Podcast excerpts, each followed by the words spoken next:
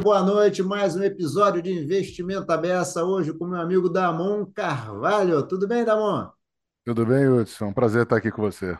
Ah, obrigado, Damon. Damon já esteve aqui um tempinho atrás. Se apresenta bem rapidamente, só porque a gente não sabe se o cara já viu outro episódio, né, Damon?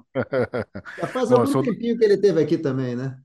Exato. Bom, eu sou Damon Carvalho, tenho 27 anos de mercado, sou head e gestor responsável pelos fundos macro na Claritas Investimento, na Principal Claritas Investimentos, uma empresa que tem mais de 142 anos no mundo, tem Hum, mais de 800 bilhões de dólares aí ao redor do mundo, Fortune 500, está listada no Nasdaq, e aqui no Brasil ela é dona da Principal Claritas e dona de uma joint venture com a Brasil Prev aqui, tem 25% da Brasil Prev, e eu tô aqui na, na Principal faz quase 11 anos já, 10 anos como responsável pela área macro eh, dos fundos aqui. Ah, legal, legal. Não sabia que a Príncipe era tão antiga, não. Bela casa, belíssima casa. né? Belíssima Desde casa. mil, 1800 e, se eu não me engano, 79 ou 81. É bem antiga, mais de 140 anos, sim. É muito, muito, muito interessante. Vamos ver se o mercado brasileiro tem assets também, depois com centenários daqui a alguns anos, né? Exato, exatamente. Bom, vamos aproveitar então, começar a falar um pouquinho. A gente vai, a gente- nossa conversa aqui vai ser mais de economia, né? Um gestor macro, vamos aproveitar, né? Vamos começar a falar um pouquinho de cenário internacional, taxa de juro americana. O que que você acha, assim, para onde vai? Chegou onde tem que chegar? Impactos que isso pode ter na economia americana no mundo? Vamos conversar um pouco sobre, começar por aí?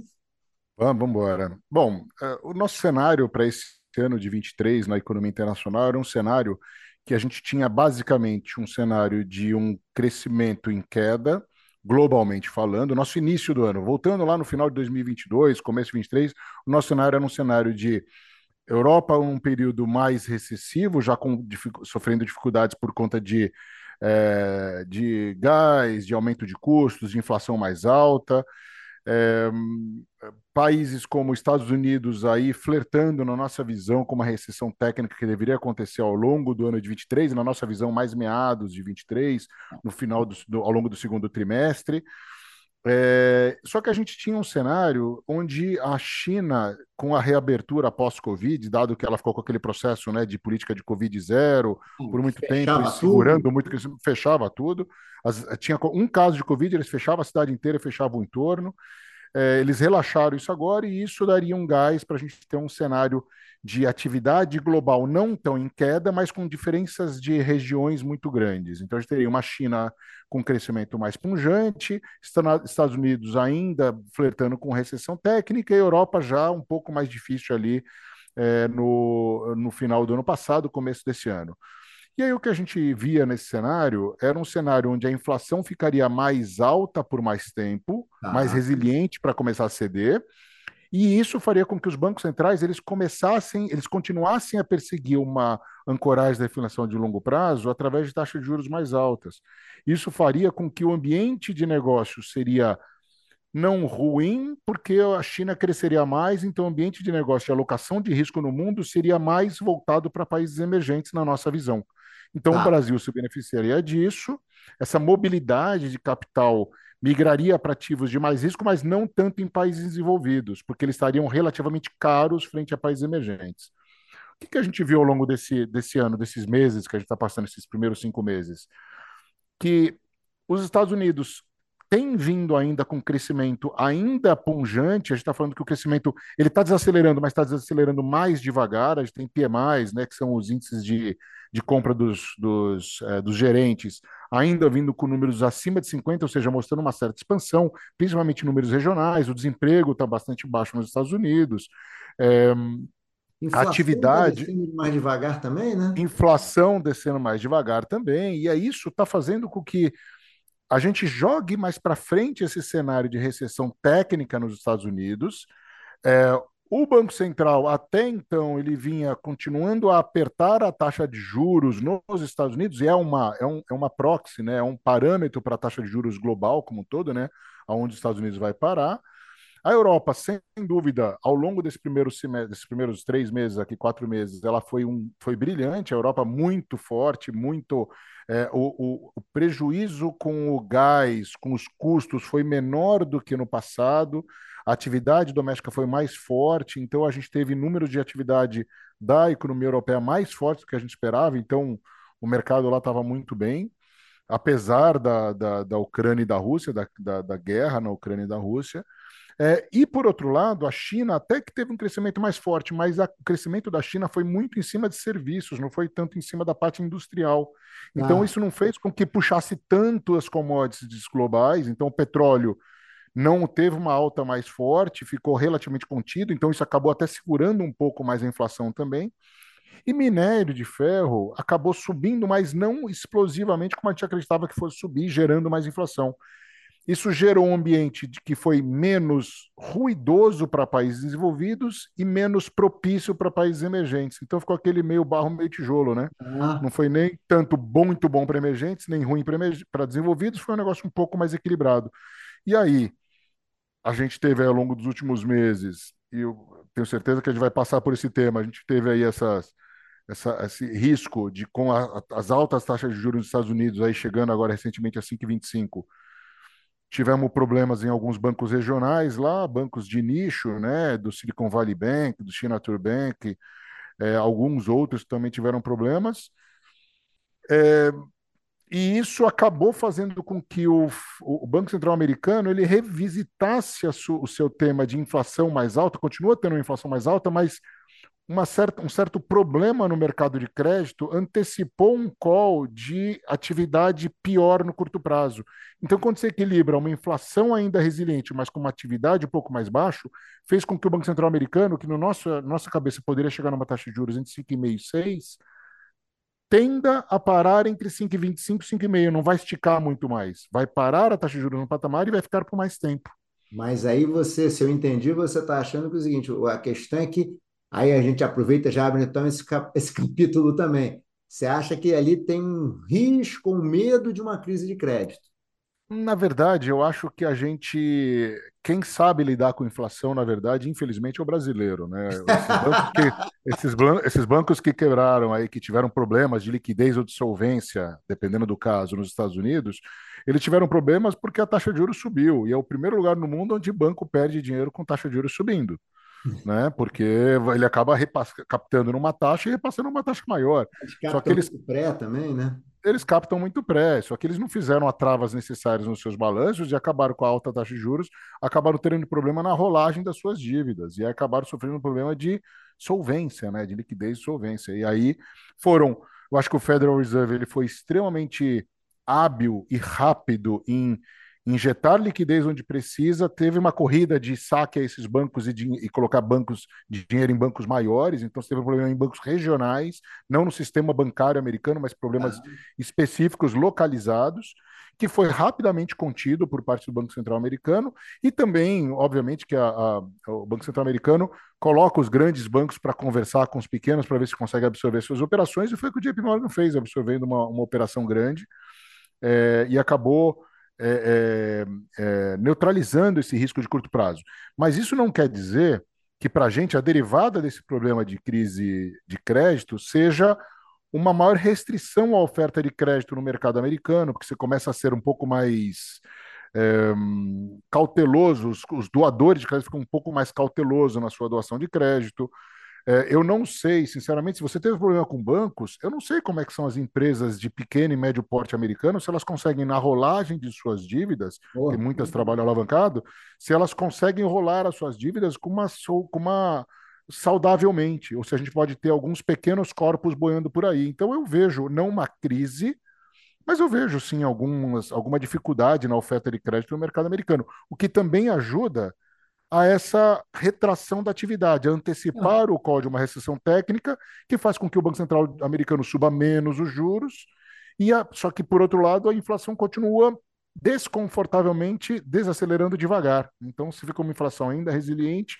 com uma atividade mais fraca na margem, que acaba ficando aquele, como eu falei, meio barro, meio tijolo, né? Porque condições financeiras ficam mais suaves, mas por outro lado você não tem tanto crescimento, como é que você vai comprar ativos de risco americanos com esse desse jeito, né? Então você fica meio achando que alguns ativos como bolsas ou um dólar acabam ficando relativamente caros, né? Você acaba apostando contra, que é uma das grandes apostas que a gente tem aqui na casa também. Então É, vou voltar nesse ponto aí, mas não fica uma coisa assim, para, pensando em Banco Central Americano, economia americana, não fica coisa assim, quanto tempo os Estados Unidos conseguem conviver com uma inflação tão acima da meta também, hein?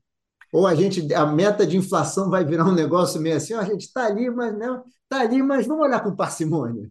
É, eu acho que o, o Banco Central Americano ele tem uma grande vantagem que o, o Federal Reserve ele tem muita credibilidade. Então, o, a comunicação que ele faz através das suas atas, ela é muito respeitada. E eles têm, e assim, não é à toa que recentemente eles foram para taxa de juros zero e ficaram muitos anos com taxa de juros zero para tentar estimular o crescimento da economia. O que a gente está tendo agora é uma, é uma está é, abrindo as comportas da represa, né? Então vem toda essa demanda por crédito, tudo isso aí que está fazendo com que o Banco Central corra atrás, por conta de serviços subindo, desemprego baixo. É, é, então, o mercado de housing ainda é, com sinais positivos. Então, a gente tem uma, uma, uma um, um represamento, uma, uma, uma grande demanda por por crédito que faz com que as taxas de juros fiquem mais altas. Mas a inflação de médio prazo nos Estados Unidos ela está muito bem ancorada. A gente está falando que a inflação americana de 10 anos, que chegou a bater no início do ano 2,50, esperado sendo que a meta de inflação deles é 2%, hoje está confortavelmente ao redor de 2,15, 2,20. A inflação de 5 anos, que chegou a ficar mais alto, também está por volta de 2,15, 2,20. Então a curva, e a inflação de 2 anos americana, chegou a bater mais de 4%, nos últimos meses, hoje está por volta de 1,95. Então ele conseguiu ancorar as suas expectativas de meta de inflação, as expectativas estão ancoradas com esse nível de taxa de juros, com esse nível de liquidez na economia. Então, a priori, o que ele precisa. Isso tudo ele está fazendo com a sua comunicação, de ser bastante duro na comunicada, falando que agora ele é data dependent, ou seja, se a inflação continuar forte, se o desemprego não desacelerar, se a atividade continuar forte, ele pode dar mais uma alta de 25. Ele pode sempre ficar fazendo esses passinhos de um depois do outro. Por isso que a gente acha que ele pode ter parado nesses 25, 5,25 ou mais uma alta residual, mas eu acredito até que ele tenha parado nesse momento. Mas vai ficar por muito tempo. O que está sendo precificado na curva americana é que, por conta desse risco de atividade mais fraca, comece-se a cortar os juros já daqui a duas, três reuniões. Já faça um corte rápido da taxa de juros lá fora. Lá para agosto, setembro, já começa a cortar a taxa de juros mais agressivamente. Eu acho que isso, de, isso não deve acontecer. Então, isso deve gerar um cenário um pouquinho menos é, propício para mercados emergentes, porque você vai ter uma taxa de juros um pouco mais alta no médio prazo, mas mais alta para um sentido positivo, digamos, vai? Tá. E uma você, reprecificação. Para efeito de investimento, para quem está é, olhando o olhar para quem investe, investidor global, mercado americano, nesse cenário, a renda variável começa a se mexer mais rápido, não? Pois é, então esse, esse é, uma, é, é, uma, é um ponto que a gente tem meio, não é controverso, acho que é uma, a gente tem chamado de pain trade no mercado, né, que é o trade doloroso, né, porque a gente vê um, uma, uma bolsa americana relativamente cara, com guidance, ou seja, com, com previsões das empresas de uma receita menor, com é, aumentando a sua, diminuindo as suas, as suas forças de trabalho, ou seja, com muita demissão ainda acontecendo para frente, é, expectativas de vendas cadentes, só que isso tudo está sendo ajustado, ou seja, seria tudo para uma bolsa americana ficar, que ela estaria cara na nossa visão, pelos, pelos resultados esperados. Só que, por outro lado, você tem uma expectativa de taxa de juros caindo. Então, isso acaba compensando, porque quando você cai a taxa de juros de longo prazo, você cai a perpetuidade, nos modelos de valuation das ações, você acaba valorizando as ações. Você cai a taxa de juros, suas ações acabam, as empresas mais alavancadas também acabam valorizando. Não é à toa que o Nasdaq, né, das empresas de tecnologia, nesse ano está com uma performance muito boa, justamente por conta da queda, da queda das taxas de juros de longo prazo nos Estados Unidos, acabou supervalorizando as empresas de, de, de tecnologia que tinham sofrido muito no ano passado. Enquanto as é, taxas de juros estavam subindo muito, elas sofreram muito. Agora que a taxa de juros começou a cair, as empresas de tecnologia começam a se valorizar e as empresas de real valor, né, de real value, né, que são as empresas é, da economia real, começam a sofrer. É o Main Street contra o Wall Street, né? É, começa, começa, a sofrer as empresas de, de, do Russell, as empresas assim. Então a gente acha até que deveria o S&P ficar, ele deveria ter uma queda para depois ficar atraente e voltar a ter uma ter um valuation atraente. Por enquanto a gente não vê um fundamento relativamente ok para assim, relativamente ok, mas com uma tendência de desaceleração, ou seja, seria mais para venda do S&P, um valuation relativamente caro, então seria vendedor do S&P, só que ele não está caindo, o S&P está zerado, com uma ligeira alta, já faz alguns meses que está nesse sentido, por conta desse movimento da taxa de juros, né? Então, é, e dessa composição, não podemos esquecer que o S&P, se a gente estiver falando de S&P, 25% do S&P é composto de empresas de tecnologia que estão em alta. Então você tem empresas de tecnologia puxando o S&P para cima, empresas da economia real, como o Russell, jogando o S&P para baixo. Como no final das contas a gente olha o S&P, ele está ali 0 a 0, positivo um pouquinho, mas com bastante diversidade na sua composição. É, tá, tá 0 a 0 porque o 25% está puxando para cima também, né? Senão, Sem dúvida. Mais ou menos. Sem dúvida. Um ponto, Damo, antes de a gente falar de Brasil, porque eu acho que a gente já, né? O que, que você vê de riscos assim na economia mundial? Por que, que eu te faço essa pergunta? Porque quando eu, eu ouço alguma coisa sobre China, a China tem a questão imobiliária ali que vai estourar. Ó, a China tem alguma coisa. Como é que você vê riscos no geral e China em específico? Então, em China, a gente estava mais otimista que o mercado, a gente viu um crescimento na China para esse ano que poderia chegar a 6%. Hoje, a principal lá fora já falando um crescimento de talvez até 6,3%, então superior a 6%, só que com esta quebra que eu falei, muito mais em cima de serviços, pelo represamento de serviços pós-Covid, você tem uma demanda muito grande para isso, então você tem um crescimento da área de serviços muito grande, o que acaba puxando a inflação. Só que a parte de atividade industrial, a parte de housing, que nem você falou, sofrendo bastante. A gente até acredita aí que nos próximas semanas, próximos meses, pode ter algumas medidas macroprudenciais para tentar estimular esse setor de crescimento na China. Uhum. Seja housing, seja na parte de atividade. A gente espera que isso aconteça. Até porque o próprio Politburo, na sua Politburo, que é o, o partido né, que acaba definindo aí o crescimento chinês nos próximos cinco anos, ele tem um target de crescimento, é uma meta, uma meta de crescimento que a gente esperava que ficasse mais para 5,5%, ele soltou um crescimento mais para 5% gente não sabe, né, se o chinês sempre faz aquilo, joga para baixo para surpreender positivamente, mas de qualquer maneira está abaixo do crescimento de hoje. Então a gente acha que deveria vir alguma coisa mais de estímulo. E esse é o principal risco que a gente vê em termos de cenário global hoje, seria o não crescimento, é, ou seja, uma antecipação desse call nos Estados Unidos, uma, uma desaceleração mais forte da China sem essa, esses estímulos acontecendo, que jogaria a atividade global para baixo.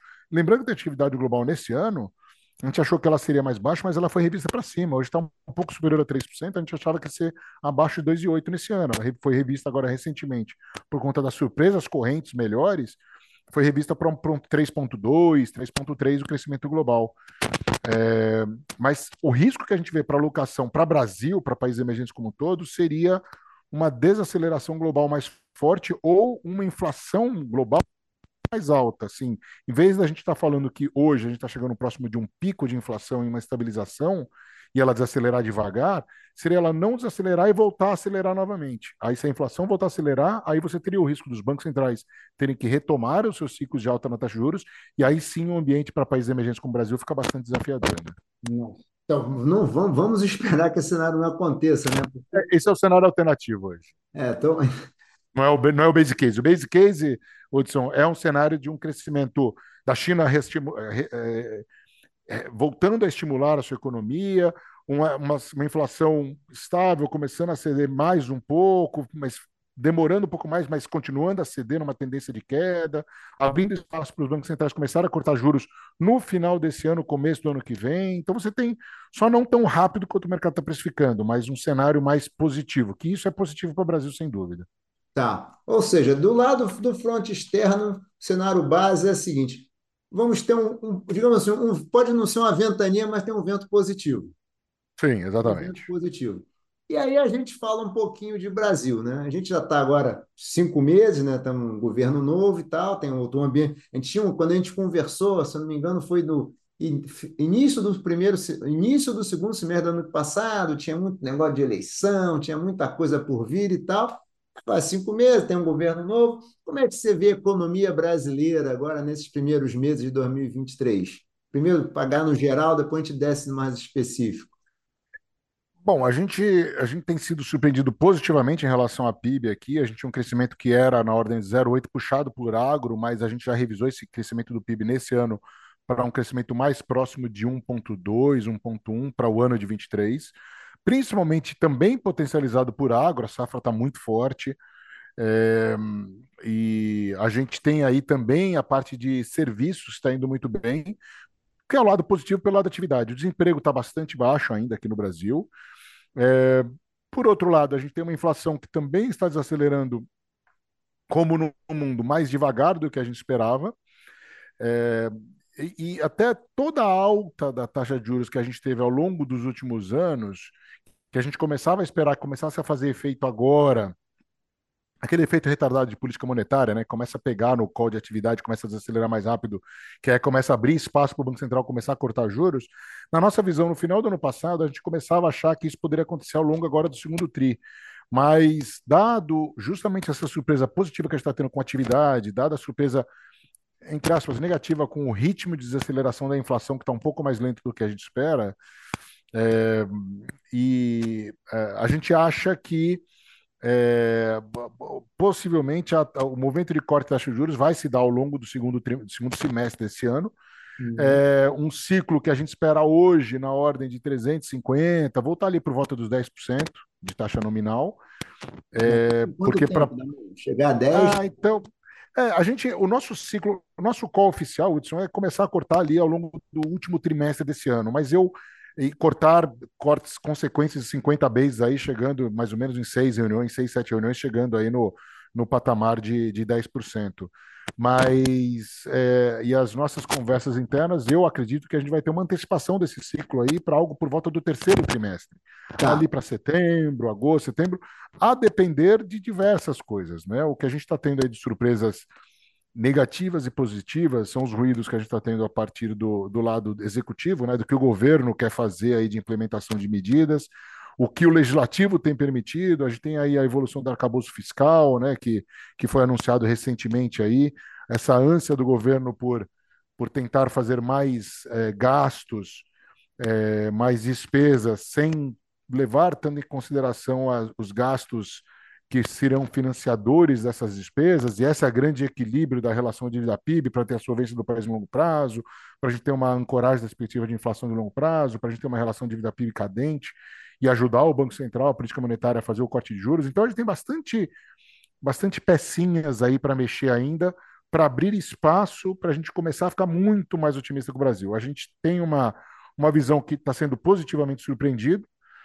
por, por esse equilíbrio de forças entre executivo e legislativo, principalmente, executivo tentando fazer algumas coisas na medida de rever macro saneamento, rever Eletrobras, de discutir até se de, de se ventilar aí de, de, um pouco de fogo, fogo amigo, né, se ventilando sobre até a independência do Banco Central, muito, muito ruído que acaba sendo prejudicial para a economia brasileira, mas, por outro lado, você tem forças como o Legislativo, que está sendo, com esse Congresso mais centro-direita, ou mais equilibrado, ele está sendo uma contraforça para segurar esses ímpetos e está passando o que está se, tá se olhando um pouco mais para frente, não se deixando passar muita bola por baixo das pernas, né? Tomar gol de não, tomar um não. frango, né?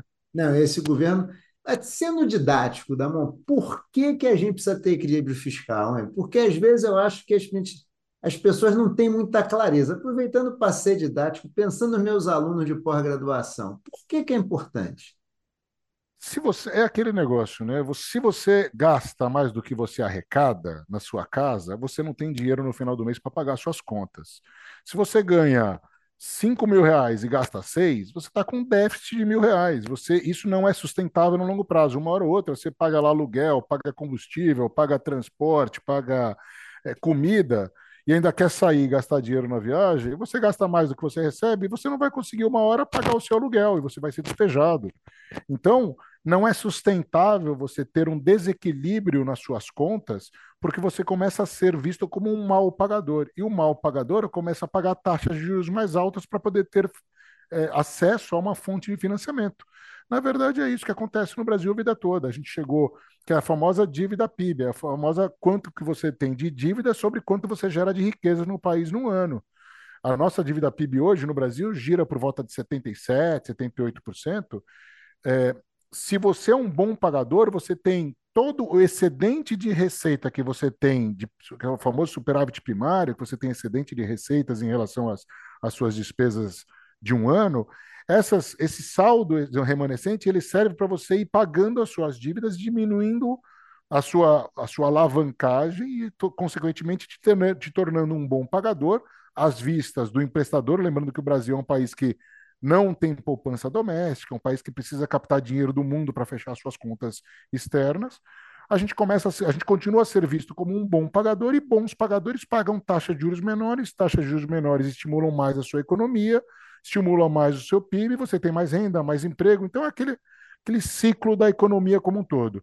Agora, se você não tem uma responsabilidade fiscal, se você não tem uma, uma, uma, uma, um equilíbrio entre o quanto você gasta com quanto você recebe, e aí eu estou falando do governo como um todo, e aí tem todos os engessamentos de gastos engessados que o governo tem com pessoal, com salário mínimo, e todas as indexações que o Brasil passa ao longo de todos os últimos anos, se você não tem esse equilíbrio, você passa pelo sistema inverso, você passa a ser visto como um, a, sua, a sua relação de vida PIB, em vez de ser cadente, ela é subinte, como agora, né, com esse arcabouço fiscal, você precisa arrecadar demais, muito superávit primário, para poder fechar umas contas, porque os gastos já estão definidos, tem piso de gasto definido, você tem que arrecadar cada vez mais para poder financiar esses gastos.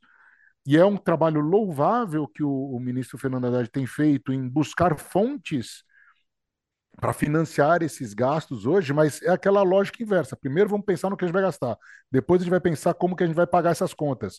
Em vez de você ter o contrário, né? Em vez de você ah, primeiro ter o dinheiro para depois gastar.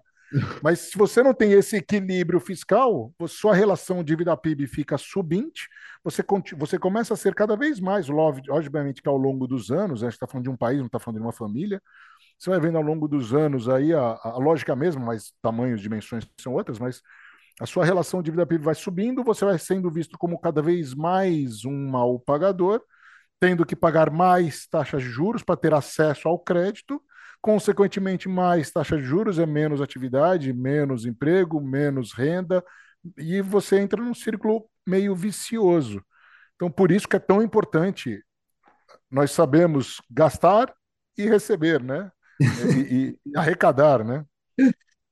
Damon, me diga uma coisa, eu quando olhei o, o arcabouço fiscal, né, basicamente que saiu na imprensa, li lá, o, li lá os documentos que foram achei muito cheio de regra. De falar a verdade, eu sempre assim, coisa com muita regra, você sempre pode ter encontra coisa boa e coisa ruim para comentar. Qual é a sua opinião assim sobre o arcabouço fiscal? Eu acho, Hudson, que um, a gente está falando de um governo que foi eleito, que tem uma pauta a entregar para o seu eleitorado, que é uma pauta mais populista. Então, a pauta que eu não estou defendendo o partido A ou B, eu acho que o Brasil é um país em desenvolvimento, que precisa ter seus gastos sociais, que precisa ter a sustentação, principalmente das classes mais baixas. Isso eu acho que é, é, é fundamental para qualquer sociedade saudável mas ele tem uma pauta a entregar de incluir mais o pobre no PIB do Brasil e tirar as receitas dos mais ricos. Isso é a pauta que o, que o, que o presidente Lula foi eleito e ele está tentando colocar em prática. Esse arcabouço, ele, ele ingessa as suas, as suas despesas em 70% do quanto você arrecada. Mas se você não arrecadar e gastar os 70%, ou seja, estourar o seu orçamento, no ano seguinte você tem um pênalti de cair para 50%. Mas você não tem o famoso que todo mundo deve ter lido dos enforcements, né? Você não tem os, as obrigações ou a responsabilidade fiscal que tirou a presidente Dilma, inclusive, né? Por conta das pedaladas, que poderia tirar qualquer presidente que não tivesse a responsabilidade fiscal, essa questão foi suprimida desse arcabouço fiscal, então se tira a obrigação de ter a responsabilidade fiscal. O que se tem uma boa intenção, um norte muito positivo de falar, olha, eu vou, vou gastar menos do que o arrecado, em 70%, se eu não fizer isso, vai cair para 50%, tem algumas pênaltis, mas não tem nada que o obrigue a isso, apenas que ele tem que fazer é escrever uma carta e se justificar. Quando você perde a, a castração, quando você perde a penalidade, qual o incentivo de um governo que se promete a gastar mais e mais em cumprir a sua, o arcabouço? Então, eu acho que nesse caso ficou falho, porém, por outro lado, eu acho que, dado o que poderia sair de um arcabouço fiscal, de, de, um partido, de um governo mais populista, mais focado no populismo, é, é, ela saiu com uma, uma, um menor risco de cauda. Por quê? Porque não só pensou só assim gasto, está se procurando receita para isso. Você só falou gastos, está se procurando a receita. E uma das fontes de receita que o, que o ministro Fernando Haddad está procurando é através de desoneração, através de da reforma tributária, através de uma de, de, de rever desonerações, de rever gaps que tem nos setores industriais, setores que foram muito favorecidos em detrimento de outros, seja também com arrecadação em cima do JCP, dividendos, né, aumentar a arrecadação de determinados instrumentos. Então está procurando e também algumas distorções, é, alguns erros, né, algumas caixas pretas, como ele fala dos CNPJs, né, hum. que sabe-se que tem bastante distorção aí setorial por conta de muito lobby. Então, é, tem muito. O mato é alto, dá para se cortar uma parte. Só que isso você financia durante um tempo, porque você está matando uma força produtiva que vai ter menos crescimento, menos receita, gera menos emprego, menos renda, para poder financiar gastos sociais. Até aí, ok.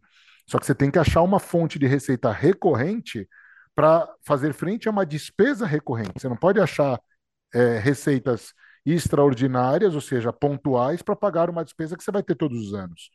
Então, eu acho que a, a, o arcabouço fiscal ele veio menos pior do que a gente imaginava. Ele acabou tirando alguns riscos de cauda que a gente falava. A relação dívida PIB ela é subinte, mas ela não é explosiva.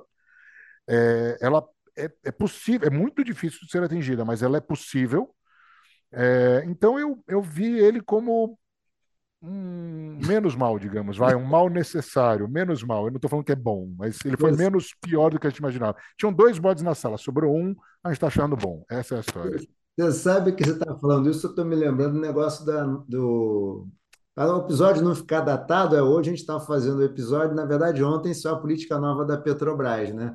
E tá me parecendo negócio da Petrobras, né? A gente está numa situação que parece um filme de terror. A gente esperava uma coisa tão ruim que quando chega alguma coisa que é só ruim, a gente bate palma.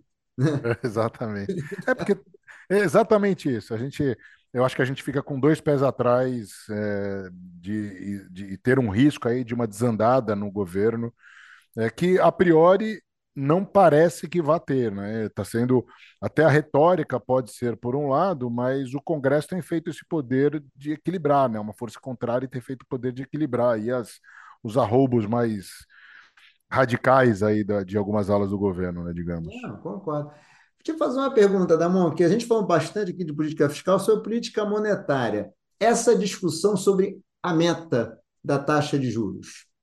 Já vi gente, inclusive do mercado, falando: ah, não, acho que a meta tem que aumentar, o Brasil não é para ter 3%. Tem gente falando que não pode, tem gente falando assim: pode, mas não é o momento. O que, que Damon Carvalho acha?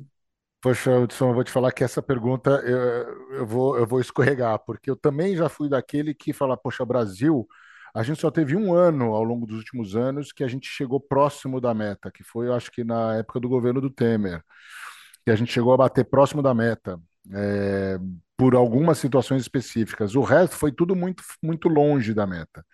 É, longe para cima, né? Longe para cima, sempre, né? Brasil com essa, com essa memória inflacionária. Imposto inflacionário é sempre positivo para o gastador, né? Porque gera uma, uma ilusão de que tem muito dinheiro para gastar, né? É assim. Isso aí.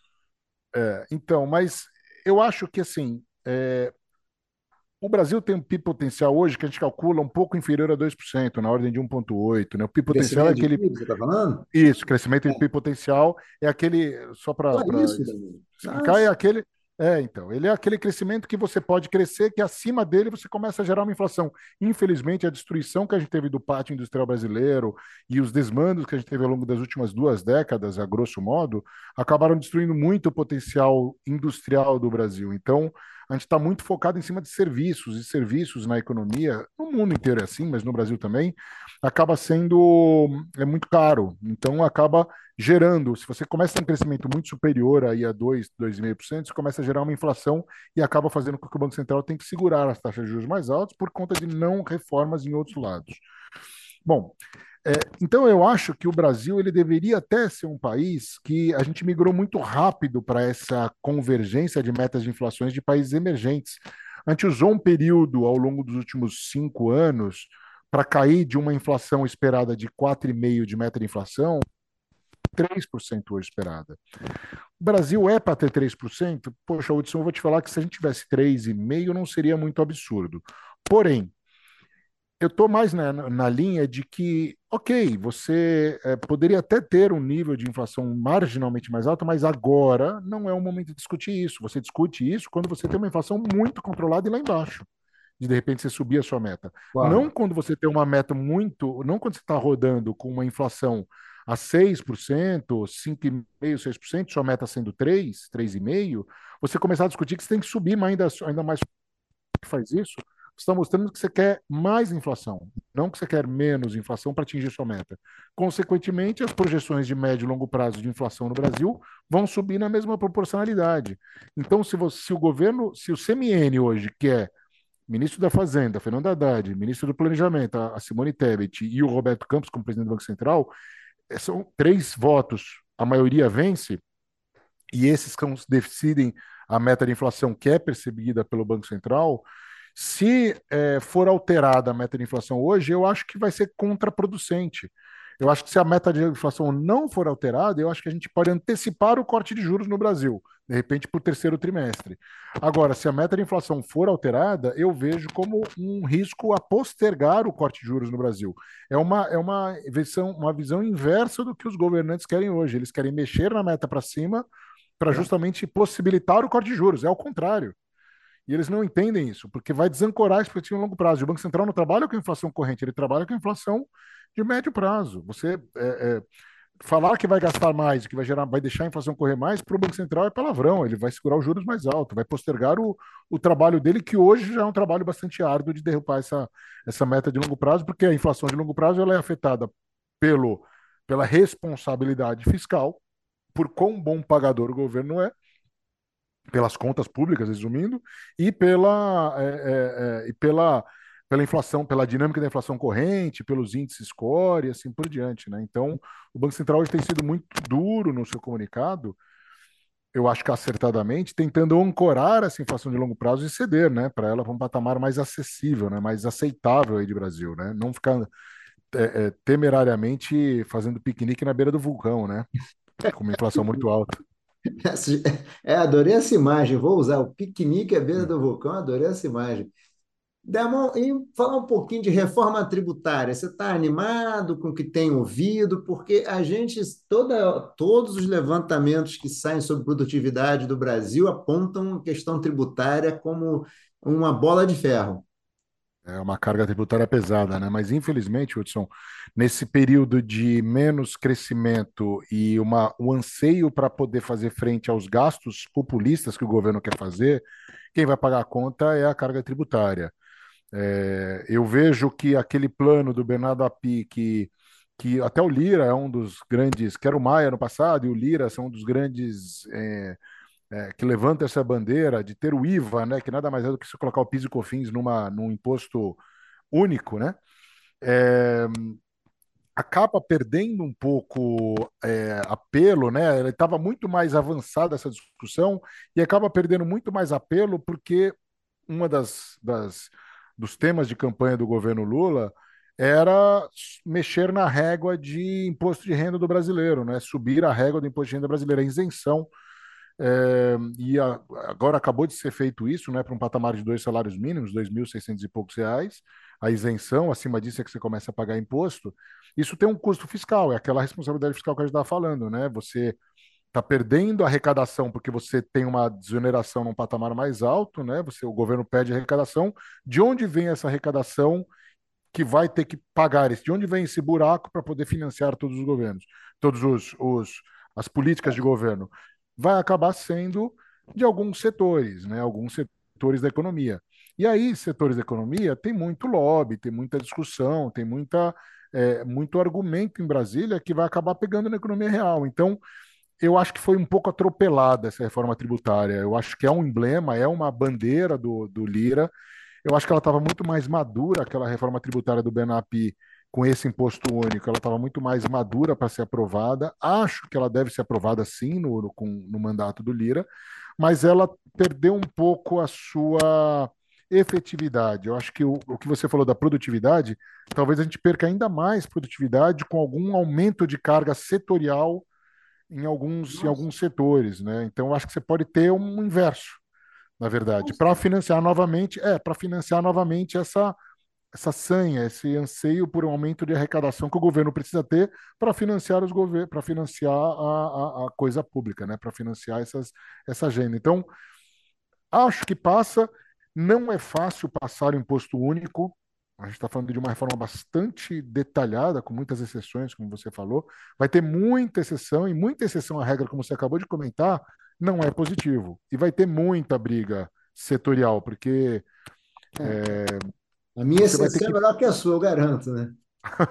é, você vai acabar, você vai acabar exatamente, você vai acabar mexendo na, em setores aí que eu não sei, sinceramente, como que esse governo vai fazer com exceções ou desonerações que ele vai ter que mexer em setores que tem capital humano intensivo, que emprega muita gente. Você vai gerar desemprego? Um governo como esse vai acabar gerando desemprego porque vai mexer na, na carga tributária em determinado setor? Não sei, duvido. Então, talvez a gente tenha algumas coisas, vai acabar ficando restrita, infelizmente, a pagamento, pagamento de tributos sobre juros e capital sobre JCP, sobre dividendos, essas coisas sobre é, é, cota de fundo exclusivo, né, que você tão bem sabe, aí, essa discussão antiga, é, vai acabar ficando em cima disso, né, que, é, que é, é algo que pode ser corrigido sim, com algumas distorções, mas vai ficar muito pontual, não vai ser uma, uma reforma tributária profunda e que vai fazer a produtividade crescer, né? Talvez seja uma coisa menos, menos impactante. É meio que nessas nossas últimas reformas, que a gente é sempre assim, a reforma ela começa desse tamanho e termina desse. É sempre assim, trabalhista, ah, começa grande, começa, é o, né, pensa grande, faz bem pequeno, né? Sempre assim, né? É, quem pode mais chora mais, né? Puxa, é, são as forças puxando o cabo de, é, de, de guerra é ali, né? Então. É. É isso mesmo, é isso mesmo. Damon, a gente está terminando aqui. Eu te fazer uma última perguntinha.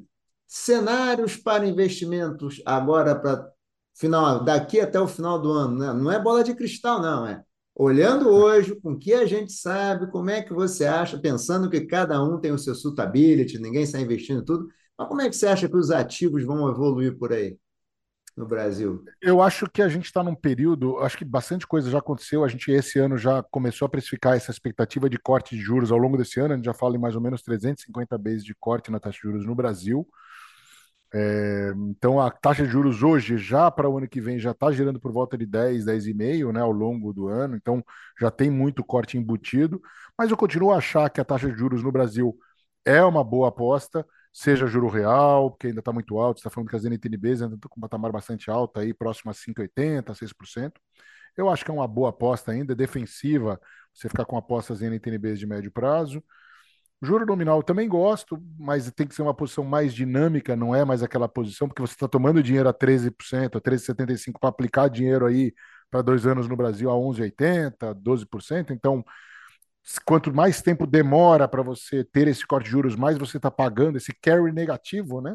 Tá. É, eu, eu, vejo é, eu vejo uma, uma atividade ainda bastante comportada e eu vejo uma bolsa de valores aqui ainda barata no seu valuation, mas de novo, fica faltando esse estímulo, né? Quando você pensa, fica faltando momentum para você comprar a bolsa. Tem uma, eh, eu vi um relatório esses dias que é o famoso value trap, né? Armadilha de valor.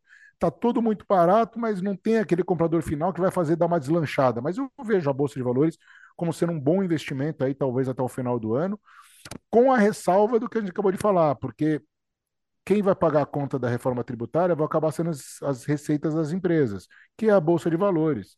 Ah, então, pode ser que tenha muito. É, ou seja, você acaba tendo surpresas negativas possíveis de uma reforma tributária que você pode. É, que pode impactar o investimento em ações, né? Mas eu acho que ações aqui no Brasil é relativamente barato. Então, mas acho que uma aposta com taxas de juros tão altas como está, acho que renda fixa, sem dúvida, é uma aposta mais majoritária. E quanto a moedas, para não deixar escapar, né? Moedas aí, eu não consigo comprar real abaixo de 5. Assim, é de apostar que o real vai cair abaixo de 5 para dólar, aí, de 5 reais por dólar. Mas eu acho que a gente tem uma janelinha de oportunidade se dólar voltar. De 50, você acha que não? É, eu acho que é um 4. Eu acho que está mais assim nos nossos modelos aqui na casa, os modelos de equilíbrio de curto prazo falam em 4,80. É, se a gente começa a fazer a coisa certa, se não mexe na meta de inflação, se a reforma tributária passa menos quadrada, se o arcabouço fiscal aí passa com, sem muitas alterações. Eu acho que você pode ter, a gente tem uma sazonalidade, um carry positivo, o mundo está falando de menos crescimento, tem uma busca por yield no mundo, tem dinheiro de estrangeiro entrando aqui no real, você pode ter momentaneamente o real vindo para esse 4,80, 4,70, assim. Mas eu acho que apostas com isso, no meu caso, por ser um fundo macro, multimercado com derivativos, eu prefiro fazer essa aposta através de, de opções, né, com uma aposta mais já com prejuízo definido, para não ter uma surpresinha aí, né, do dia para noite com alguma, algum ruído vindo de Brasília que faça o real desvalorizar. E quanto lá fora, eu continuo com essa cabeça de ficar mais defensivo em alocações em, em bolsas globais. Eu sou menos otimista, sou mais vendedor de bolsas globais pelo valuation moedas, eu tendo a achar que a economia americana ela tende a ser. A, ela já teve muita surpresa positiva, eu tendo a acreditar que uma zona do euro vai ser mais positiva que a, que a, que a, a economia americana, então eu tendo a gostar do euro. É, tendo a achar que o dólar pode se enfraquecer de uma certa, de uma certa forma. É, e juros no mundo, eu estou mais na cabeça de renda fixa global, sabe? Eu estou mais na, na, que é tanto juros no Brasil como juros global.